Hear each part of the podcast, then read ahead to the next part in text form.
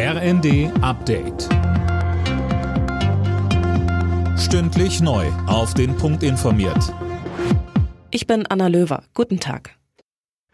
In den Bundesländern wird die Kritik am dritten Entlastungspaket der Ampel immer größer. Alina Tribold, es geht ums Geld und um mangelnde Abstimmung mit den Ländern. Genau, Bayerns Ministerpräsident Söder zum Beispiel sagte in der Welt am Sonntag, es werden einsame Entscheidungen getroffen, die von den Ländern im Rahmen der Schuldenbremse nicht mehr zu finanzieren sind. Er droht damit im Bundesrat nicht zuzustimmen.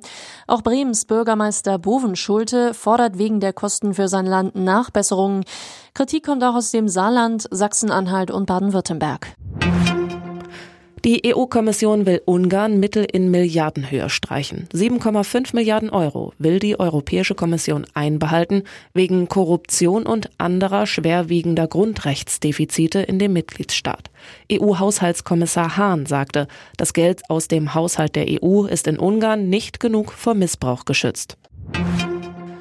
Das zuletzt von der externen Stromversorgung abgeschnittene ukrainische Atomkraftwerk Saporischja wird wieder aus dem nationalen Netz versorgt. Das hat die internationale Atomenergiebehörde mitgeteilt. Reaktorkühlung und andere Sicherheitsfunktionen sind damit wieder sicher gewährleistet.